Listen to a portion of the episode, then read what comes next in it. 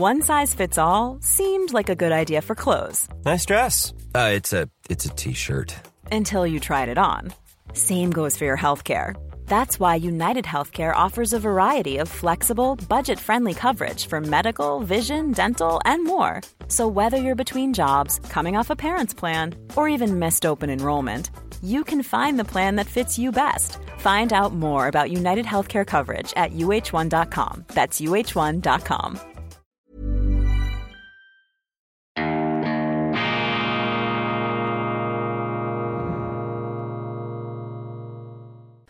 Grüezi miteinander. Einen wunderschönen, guten, beschwingten, burli munteren Morgen.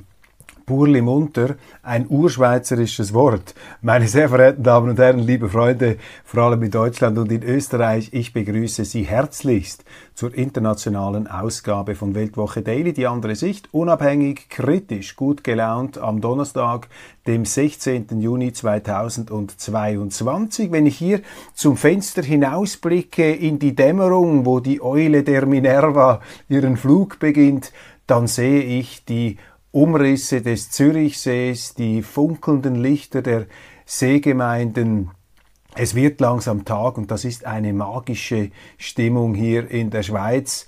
Und wenn man sich mal aufgerafft hat, in den frühen Morgenstunden aufzustehen, um diese Sendung vorzubereiten und sie dann auch auszustrahlen, dann produziert das schon Glücksgefühle. Ich drehe jetzt die Kamera nicht ab, ich mache das mal aber äh, das würden Sie nicht wirklich sehen hier durchs Fenster, aber eine wirklich wunderschöne Morgenstimmung. Morgenstund hat Gold im Mund, wahrlich äh, so ist. Heute erscheint die neue Printausgabe der Weltwoche. Auf keinen Fall verpassen.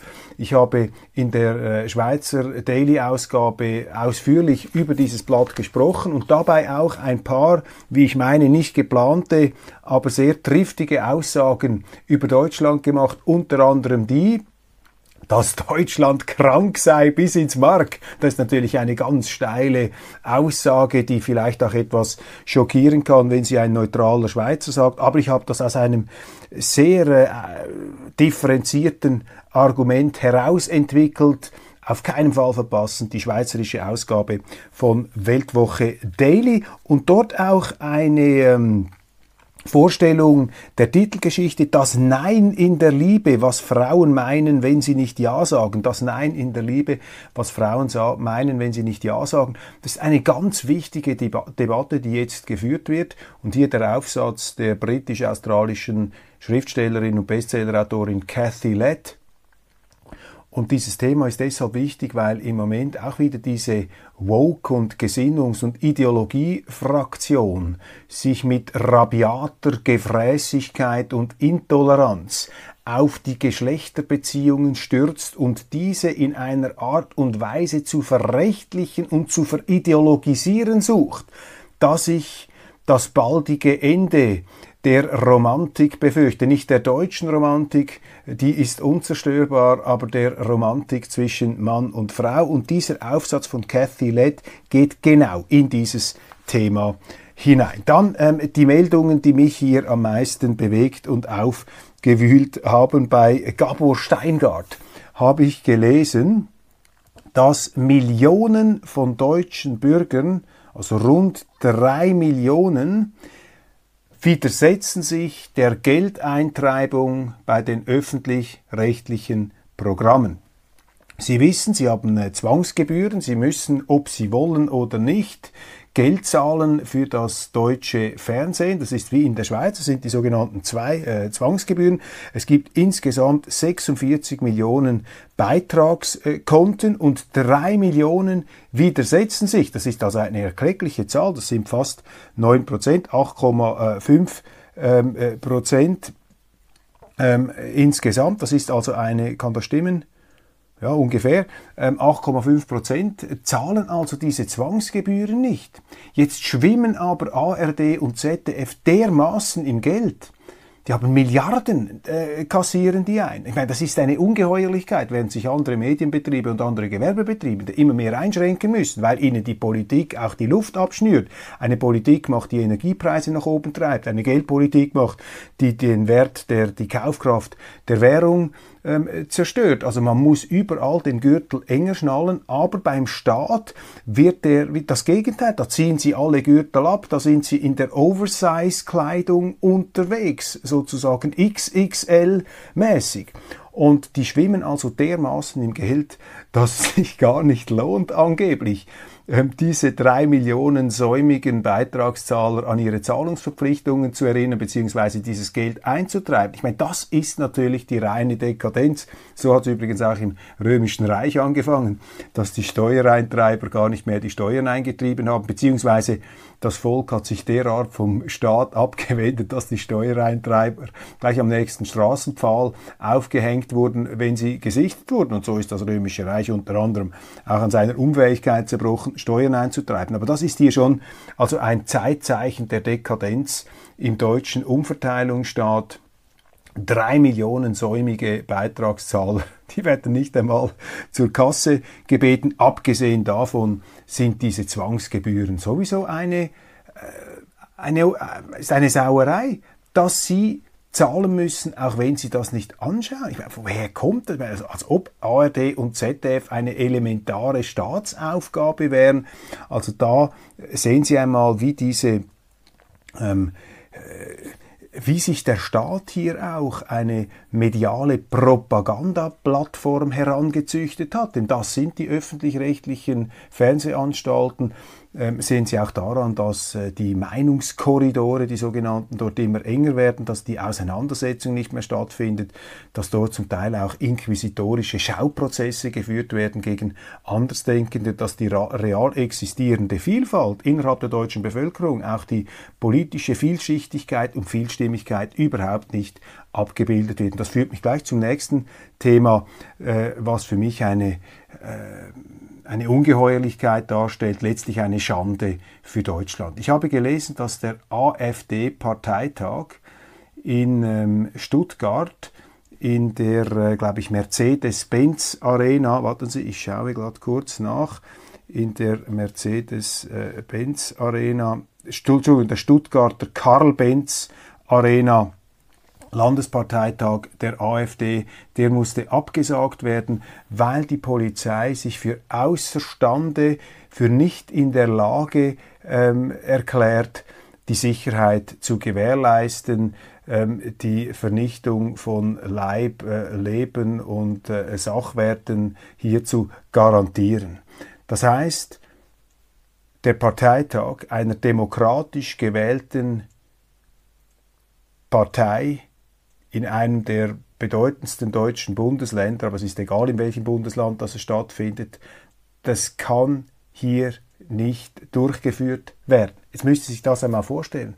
Der Staat erklärt sich für außerstande, das legitime Gewaltmonopol durchzusetzen. Man sagt, ja, es gäbe da linksextreme Gewaltandrohung und Krawallandrohung, also muss dieser Parteitag ab gesagt werden, denn wir können hier nicht die Sicherheit äh, der AfD-Abgeordneten, der AfD-Delegierten und auch äh, die Sicherheit dieser Arena ähm, gewährleisten. Ich meine, das sind doch unglaubliche Zustände. Hier kapituliert der Staat vor angeblichen oder tatsächlichen Gewaltdrohungen eines linken Mobs. Und zwar eine demokratisch gewählte Partei wird da daran gehindert, ihre verfassungsmäßigen Grundrechte, nämlich die Versammlungsfreiheit, wahrzunehmen. Das ist ein Grundrecht in der Demokratie. Und wenn der Staat hier sagt, wir können nicht, dann müsste die AfD sagen, Entschuldigung, das ist euer Auftrag, deswegen werdet ihr bezahlt, könnt ihr um Himmels Willen sicherstellen, dass diese linken Krawallbanden hier nicht dem Staat seine äh, äh, Agenda äh, aufdrücken können. Ich meine, wo sind wir denn, meine Damen und Herren, wenn der demokratische Prozess von äh, gewaltbereiten Schlägern, ideologisierten äh, Banden äh, abgewürgt werden kann. Das ist eine Bankrotterklärung, meine Damen und Herren. Das ist eine Schande für Deutschland. Das ist das Ende des Rechtsstaats. Denn Rechtsstaat bedeutet, dass sich alle ans Recht halten und was Recht ist, das wird im Rahmen demokratischer Verfahren beschlossen. Und es ist eine Tatsache, wem es auch immer passt oder nicht, dass die AfD in Baden-Württemberg rund neun, fast zehn Prozent der Stimmen äh, gemacht hat. In anderen Bundesländern sind es mehr. Dahinter stehen Millionen von deutschen Wählern. Und das ist ein demokratisches Mandat und das ist der Auftrag des Staates hier, die Demokratie zu beschützen. Das ist die Aufgabe des Verfassungsschutzes und nicht die Opposition zu verfolgen. Und an dieser Facette sehen Sie dass Deutschland krank ist, dass etwas einfach nicht mehr stimmt, wenn die Behörden hier ihren Auftrag nicht mehr wahrnehmen. Und wissen Sie, was dem Fass dann noch den Boden ausschlägt? Das ist ja gar keine Meldung. Ich lese das gar nicht. Das wird fast, das wird gar nicht erwähnt. Es wird in den Medien für selbstverständlich genommen. Ausgerechnet in den Medien, die doch über ein so angeblich unglaublich geschärftes historisches Sensorium verfügen, um alle auch irgendwie äh, überhaupt nichts mit der damaligen Zeit äh, zu tun habenden, aber vielleicht in einen Zusammenhang zu bringenden Nachklänge äh, des letzten Jahrhunderts, der 30er Jahre, immer wieder an die ganz große Glocke hängen. Hier absolutes Schweigen im Walde. Dabei ist das genau, also das ist jetzt eins zu eins genau das. So fängt's an. So fängt's einfach an. In Staaten, die die Demokratie beerdigen. Und ich meine, diese Erfahrung hat ja Deutschland gemacht. Da sind auch einmal Schlägerbanden auf die Straßen gekommen und haben gesagt, so, wenn die kommen, dann fahren wir hier mit Messern, Pistolen und mit, äh, mit Baseballschlägern ein dass, äh, dass der politische Kampf äh, sozusagen mit Gewalt ausgetragen wurde, dass man versucht hat, ähm, den politischen Gegner ähm, daran zu hindern, äh, aufzutreten, seine Veranstaltungen durchzuführen, seine Parteibeschlüsse äh, zu machen, seine demokratischen Rechte auszuüben. Das ist ein Alarmzeichen und ein noch größeres Alarmzeichen ist es, dass die deutschen Medien da nicht aufschreien, dass keine Zeitung hier einen empörten Kommentar gemacht hat, keine der großen Zeitungen. Also ich habe jetzt die Welt angeschaut, ich habe die Bildzeitung angeschaut, Süddeutsche, FAZ. Ich habe da nichts gesehen, vielleicht habe ich es auch übersehen, aber sicher nicht prominent. Das ist eine Schande für Deutschland. Meine Damen und Herren, darf es in einem Rechtsstaat so nicht geben. Dann ähm, geht Bundeskanzler Scholz demnächst nicht mit leeren Händen nach Kiew. Er geht zusammen mit Macron und Draghi, aber von ihm wird am meisten erwartet. Präsident Zelensky hat schon deutlich gemacht, was er erwartet, mehr schwere Waffen und Unterstützung für den, den EU-Beitritt. Es dürfe keinen Spagat geben für Deutschland zwischen der Ukraine und Russland. So Zelensky. Scholz wird vorgeworfen, dass er sich nie für einen Sieg in der Ukraine ausgesprochen habe. Die Ukraine möchte vor allem gerne Schützenpanzer Marder beschaffen. Bislang wurde Kriegsmaterial im Wert von 350 Millionen Euro von Deutschland Deutschland geliefert. Finanzminister Christian Lindner hat Ausgabendisziplin versprochen und macht jetzt Rekordschulden. Das ist schädlich für seine FDP, ja bringt die Ampelkoalition in Gefahr. Die FDP hat ein Drittel seinen Unterstützer, ihrer Unterstützer eingebüßt. Die Stimmung ist mies.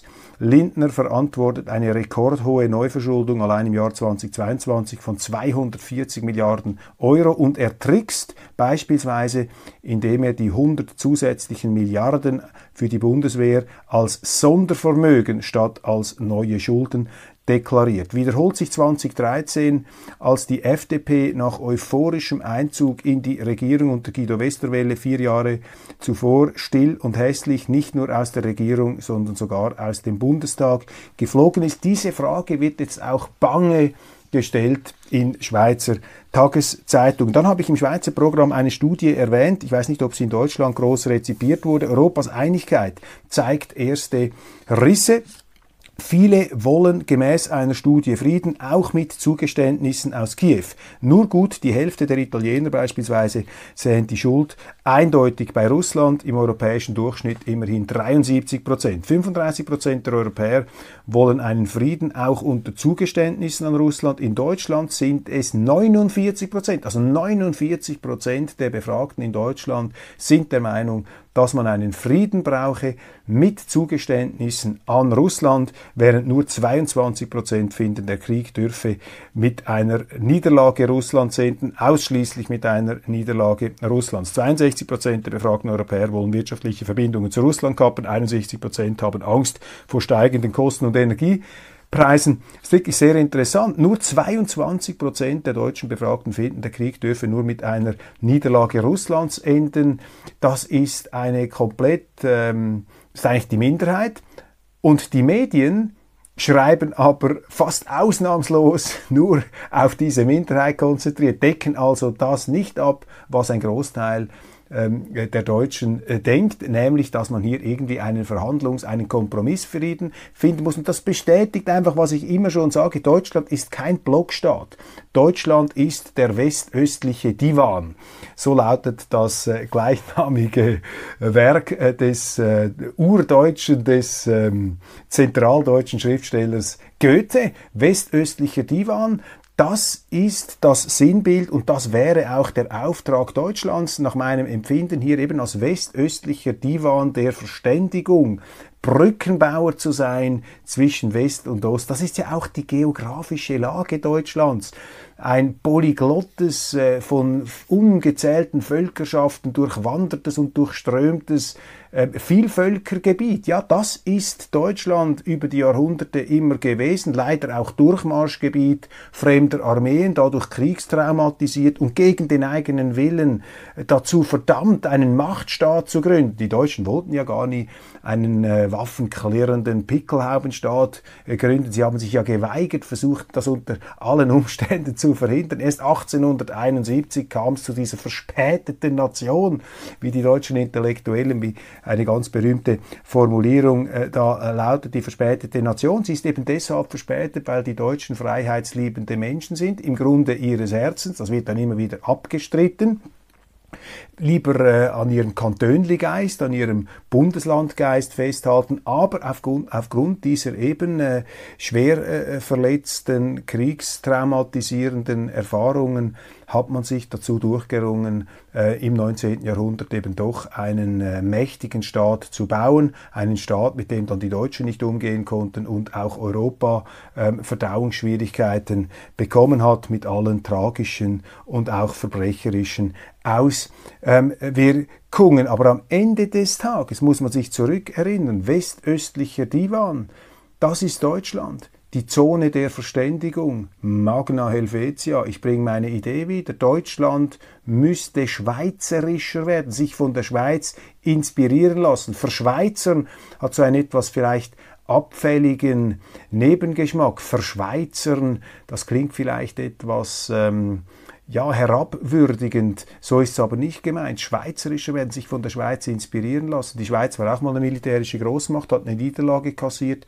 Ab dann war man neutral. Das heißt, man hat eine Außenpolitik der Abstinenz und der freundlichen Distanz nach allen Seiten gemacht, auch der Bündnisfreiheit und man hat sich vor allem darauf konzentriert, die Wohlfahrt der eigenen Bürger zu mehren, einen Staat im Interesse nicht des Staates, nicht der Politik, zu bauen, sondern einen Staat im Interesse der Bürgerinnen und Bürger, der Bewohner eines Landes mit großem Erfolg in der Schweiz. Und ein Staat, der die Interessen seiner Bürger ins Zentrum stellt und nicht die Machtinteressen der Politiker, das ist eben ein neutraler Staat, der sich Fesseln anlegt in der Außenpolitik. Es ist auch ein direkt demokratischer Staat, äh, der die Souveränität, der die Befehlsgewalt im Land wirklich in die Hände der Bürger legt. Aber dazu sind die deutschen Politiker nicht in der Lage. Im Gegenteil, ähm, sie neigen dazu, das deutsche Volk immer wieder zu diffamieren, ganz ausgeprägt, was die neuen Bundesländer angeht. Äh, die Dunkeldeutschland lautet ja diese fürchterliche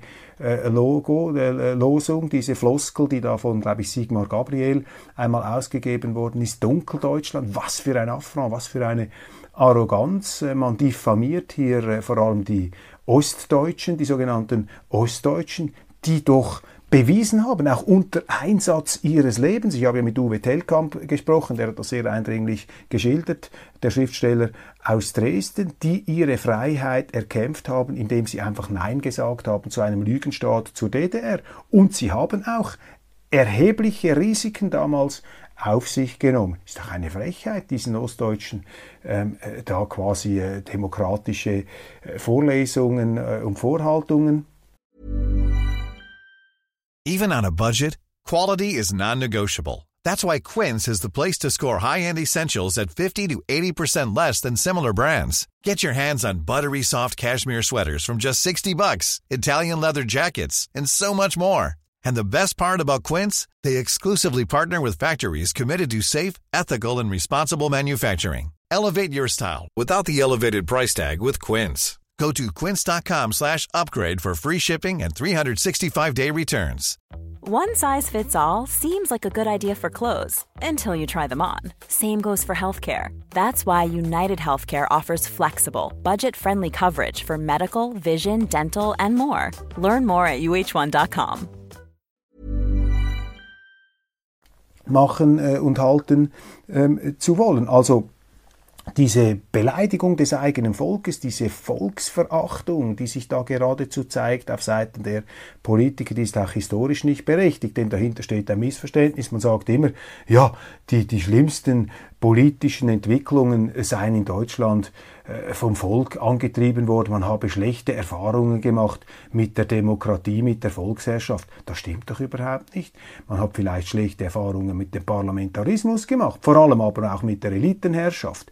Und ich sage hier immer ganz provokativ, das wollen dann meine deutschen Kollegen nicht hören, selbst ein Hitler ist in den letzten freien Wahlen in Deutschland 32, 33 und ab 33 sind ja dann schon die Schlägerbanden gekommen. Nicht einmal dort haben sie es geschafft, dann eine absolute Mehrheit hinzubekommen, mehr als 50 ähm, Prozent, obwohl damals dann schon in den äh, späteren Monaten von 33 die Sozialdemokraten im Gefängnis waren. Also selbst dann haben sich noch eine Mehrheit eigentlich gegen die Nationalsozialisten ausgesprochen. Ende 32 ähm, hatten die Nazi was hat etwa 32 Prozent der Wähler stimmt. Das ist sehr viel, äh, zugegeben, natürlich, dafür muss man auch die Verantwortung übernehmen, aber über 60 Prozent waren dagegen. Zwei Drittel der deutschen Bevölkerung haben Nein gesagt zu Hitler. Und im Grunde haben nur drei Leute Ja gesagt zu ihm. Das war Hindenburg, von Papen und Schleicher. Das waren die Drähte, äh, die Drahtzieher, die Ränkeschmiede, damals an der Spitze dieser Präsidial ähm, autoritären Pseudodemokratie in der Endphase der Weimarer Republik, die haben im Grunde diesen Hitler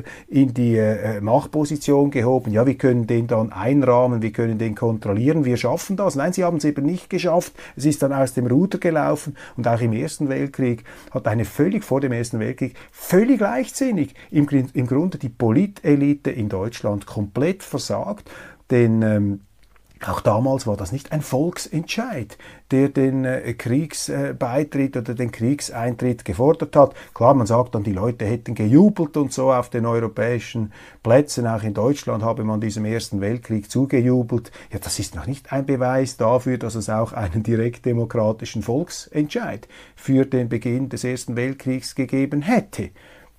Glaube ich nämlich nicht. Kurzum, also lassen Sie sich da nicht verunsichern äh, von diesem äh, Gerede. Da wird natürlich von Seiten der Politik ganz gezielt versucht, äh, das Volk, den Bürger zu delegitimieren, die Demokratie schlecht zu reden, natürlich im eigenen Interesse, denn mehr direkte Demokratie ist natürlich nicht im Interesse der Politiker, sondern das ist vor allem im Interesse der ja, Bürger die haben mehr zu sagen mit einer direkten Demokratie. Die Politiker haben weniger zu sagen, darum haben die Politiker auch Mühe mit der direkten Demokratie. Deutschland, ich fasse zusammen, westöstlicher Divan und das kommt eben auch mit diesen, äh, in diesen ähm, äh, Umfrageresultaten sehr schön zum Ausdruck. EU-Erweiterung, die Einladung an die Ukraine kommt. Die EU-Kommission dürfte am Freitag empfehlen, der Ukraine den Status als Beitrittskandidat zu gewähren. Das sind äh, die jüngsten Entwicklungen an dieser Front. Halte das für einen ähm, großen Fehler, jetzt in dieser Zeit derart weitreichende Entscheidungen zu treffen. Das sind emotionale Entscheidungen, die können auch nicht frei diskutiert werden, weil das Gesprächsklima derart äh, verbetoniert ist, verhärtet ist in diesen Kriegsfronten. Da wird man nicht offen darüber debattieren, ob das wirklich im Interesse der Europäischen Union ist, die ja ohnehin schon überfordert ist mit ihren aktuellen Aufgaben, dann noch diesen Staat Ukraine ähm, aufzunehmen und damit in unmittelbare Nachbarschaft Russlands äh, zu geraten, in noch unmittelbarere Nachbarschaft Russlands sich sozusagen eine Kampfzone auch uralter geopolitischer Auseinandersetzungen einzuverleiben, dadurch die Kriegsgefahr innerhalb der EU massiv zu vergrößern. Eine Leichtfertigkeit, die hier wieder zum Ausdruck kommt, die ähm, auch zeigt, dass diese Europäische Union ein ganz klares Demokratiedefizit hat. Denn wenn Sie ähm, hier eine Abstimmung durchführen würden, ähm, europaweit, sind Sie dafür, dass man jetzt möglicherweise noch mit einem beschleunigten Verfahren die Ukraine in die EU holen äh, soll, dann glaube ich, wären sehr, sehr viele Europäer, sehr, sehr viele EU-Bürger überhaupt nicht äh, begeistert und würden sagen, nein, halt, äh, überstürzt nichts, äh, immer mal langsam, wir müssen zuerst mal unsere Probleme in den Griff bekommen. Der Altkanzler Schröder wehrt sich. Schröders Anwalt nennt Büroschließung verfassungswidrig. Den Entzug einiger Privilegien durch den Haushaltsausschuss will Gerhard Schröder nicht hinnehmen. Sein Anwalt schlägt eine Regelung auf Augenhöhe vor. Die öffentliche Hetzjagd sei nicht mehr hinnehmbar. Er hat recht. Ich höre aus dem Umfeld des Altkanzlers, dass er nicht, äh, ja, dass er irgendwie nicht so gut äh, Zweig äh, sei. Das kann man äh, nachempfinden. Ein unglaublicher Fehler auch hier äh, der deutschen äh, Behörden und auch der neuen Regierung, dass sie derart auf den früheren Kanzler Schröder losgeht, ihn da zwingt, seine Verbindungen zu Russland zu kappen. Dabei könnte doch ein Gerhard Schröder ein wichtiger Mann sein auf dem Weg zu einer Friedensfindung, ähm, die ja auch äh, dem Willen und den Wünschen einem Großteil der Deutschen entspricht. Aber Sie sehen auch hier wieder, einem Mangel an Verantwortungsethik. Man ist nur auf die Gesinnung abonniert, nur auf das reine Gewissen, anstatt mal ganz praktisch zu fragen, was könnte uns Schröder nützen in dieser verfahrenen Situation. Und Schröder ist befreundet mit Putin, das heißt, er hat einen Zugang und so ein Zugang ist wertvoll. Aber anstatt diesen Zugang, diesen Wert zu schätzen, den praktischen Nutzen, lässt man sich hier vereinnahmen von dieser eben rabiaten Gesinnungsraserei. Wie weit gehen gegen Putin der Krieg in der Ukraine wird zur Materialschlacht. Das fragt die FAZ. Werde auf diesen Punkt noch zurückkommen. Der Papst sieht sich nicht als Putin-Versteher, gibt NATO aber Mitschuld. Interessant, ein großes Interview mit Papst Benedikt, in dem er seine, äh, Entschuldigung, Papst Franziskus, pardon, ähm, ich bin ein großer Benedikt-Befürworter als Nicht-Katholik, muss ich sagen. Sicher einer der brillantesten Theologen äh, jemals auf dem äh, Papstthron den Petristuhl, muss man vielleicht korrekt äh, sagen. Äh, sein Nachfolger, Papst Franziskus, hat ein großes Interview gegeben in der Zeitschrift Stimmen der Zeit. Und dort bekräftigt Franziskus seinen Vorwurf an den Westen und zumal an die NATO, den russischen Überfall auf die Ukraine mitverursacht oder jedenfalls nicht verhindert zu haben. Der Papst berichtet in dem Interview auch von einem Treffen mit einem Staatschef, der sehr wenig spricht, aber sehr, sehr weise sei. Dieser Staatschef habe sich sehr besorgt über die Entwicklung der NATO gezeigt und diese Volk begründet. Sie bellen vor den Toren Russlands und sie verstehen nicht, dass die Russen imperial sind und keiner fremden Macht erlauben, sich ihnen zu nähern. Die Situation könnte zu einem Krieg führen führen. Dieses Staatsoberhaupt habe die Vorzeichen dessen erkannt, was sich dann ereignen sollte, berichtet der Papst von dem Treffen mit dem ungenannten Staatschef, das ein paar Monate vor Kriegsbeginn stattgefunden habe. Litauen soll nur der Anfang sein. Russlands Präsident Putin bezeichnet eine estnische Stadt als russisch. Ein Abgeordneter will die Unabhängigkeit Litauens widerrufen. Nimmt der Westen solche Drohungen ernst genug? Auch das eine Frage im Nachgang zu dieser Grundsatzrede des Kremlherrschers, ähm, wo er sich in eine Art Traditionslinie stellt mit Peter dem Großen. Peter der Große, ein schillernder Zar der russisch-europäischen Geschichte. Einerseits bewundert im Westen, weil er sein Russland verwestlichte, weil er in den Westen gekommen ist, um, den um vom Westen zu lernen, gleichzeitig aber auch ein ruchloser äh, Potentat, der äh, mit äh, schonungsloser militärischer Macht seine Interessen durchgesetzt und seine Territorien erweitert hat. Und äh, jetzt rätseln die Medien etwas darüber, ist äh, Putin im Begriff nun eben eine Art äh, Peter der Große 2.0 äh, werden zu wollen, arbeitet er daran, die alte Sowjetunion nicht ideologisch, aber territorial wieder auferstehen zu lassen. Sie kennen meine Position. Ich bin da der Verständigungspolitiker, der Verhandlungspolitiker in dieser Frage. Aber in einem Punkt müssen wir schon glasklar die Wirklichkeit sehen. Russland ist eine Großmacht und alle Großmächte sind gefährlich, alle Großmächte sind Raubtiere. Und egal was die Motive Putins sind, der Appetit kann auch beim Essen kommen. Gelegenheit schafft Diebe, Machtvakuum, ein Machtvakuum ist eine Einladung für landhungrige Großmächte und zu denen gehört Russland fraglos. Das ist keine Beleidigung von Russland, das ist einfach eine Anerkennung der Realitäten und im Grunde egal wie man diese Fragen beantwortet und diese Reden interpretiert, es gibt nur eins. Der Westen, die NATO, die EU, Europa, auch diese Staaten, die an Russland angrenzen, etwa im Baltikum, ja, die müssen massiv, massiv ihre militärische Selbstverteidigung stärken.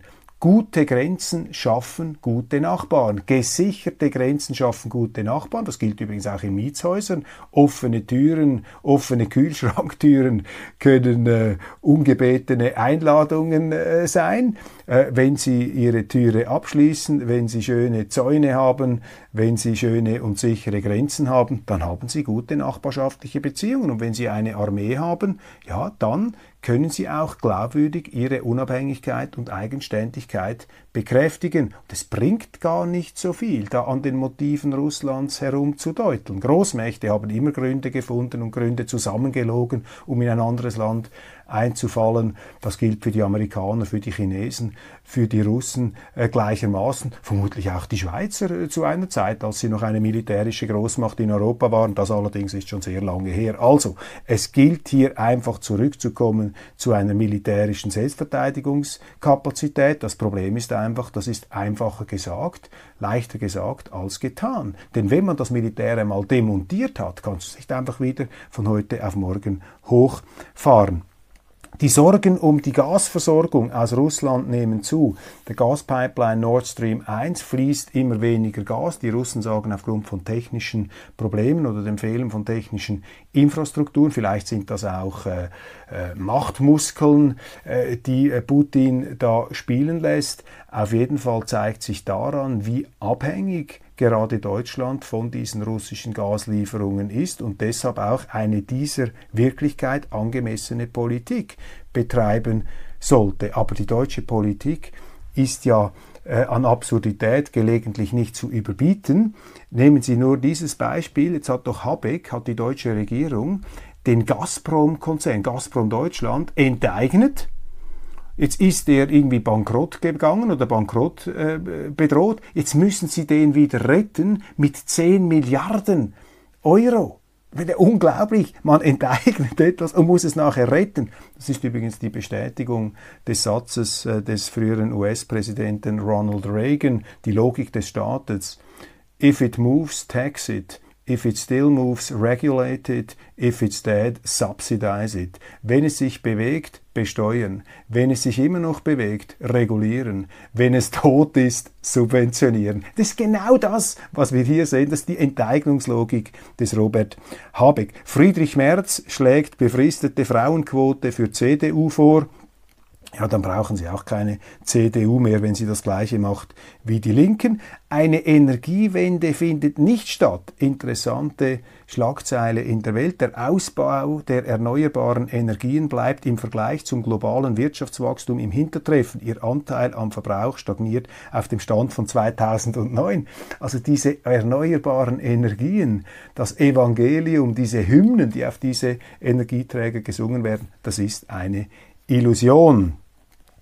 Was haben wir sonst noch? Ja, auch in Österreich beschäftigt man sich mit dem äh, drohenden Gasengpass und viel zu klein gefahren in den Medien äh, wird, dass die ukrainische Kommissarin für Menschenrechte gelogen hat und in einer öffentlichen Stellungnahme ganz freizügig zugegeben hat, ja klar, ich habe hier äh, Dinge erzählt mit dem Ziel, Waffenlieferungen an die Ukraine ähm, zu erzwingen, hervorzubringen. Und deshalb habe ich da ähm, Geschichten über abscheuliche russische Gräueltaten erzählt, die sich als Lügen herausgestellt haben, die einfach nicht gestimmt haben. Das Interessante ist ja, dass diese Gräueltaten zuerst in der schweizerischen Zeitung Blick äh, verbreitet wurden und zwar ganz groß, also auf der Titelseite und dann Seite 2 und 3, eine Riesengeschichte. Aber jetzt, wo herausgekommen ist, dass diese Frau gelogen hat, das wird nicht einmal mehr als Kurzmeldung gebracht oder kaum als Kurzmeldung, und auch in den deutschen Medien. Da sehen Sie die äh, einseitige Agenda der Journalisten. Ähm, über die Gräueltaten wurde massiv berichtet, aber dass die Frau, die das äh, quasi an die Öffentlichkeit äh, gesetzt hat, dieses Gerücht und diese Aussagen, dass die gelogen hat und von ihrem Parlament jetzt entlassen wurde, das wird verschämt am Rande vermerkt. Und solange so etwas passiert, versteht man, weshalb immer weniger äh, Leute äh, den Medien Vertrauen schenken. Das ist schade, denn ich bin selber ein leidenschaftlicher Journalist und finde, dass Journalisten eine wichtige Aufgabe haben. Ich danke Ihnen, wir sind am Schluss der Sendezeit angekommen. Ich danke Ihnen für die Aufmerksamkeit und bitte Sie, abonnieren Sie die Weltwoche im App Store oder auf YouTube Weltwoche Daily. Helfen Sie uns, äh, noch mehr Abonnenten ähm, hier zu gewinnen. Wir sind schon sehr, sehr schnell gewachsen, wachsen immer noch, aber äh, das Ziel muss es sein, hier wirklich als Turm in der Landschaft ähm, weiterhin äh, äh, Präsenz zu markieren. Ich danke Ihnen und wünsche Ihnen einen wunderschönen Tag.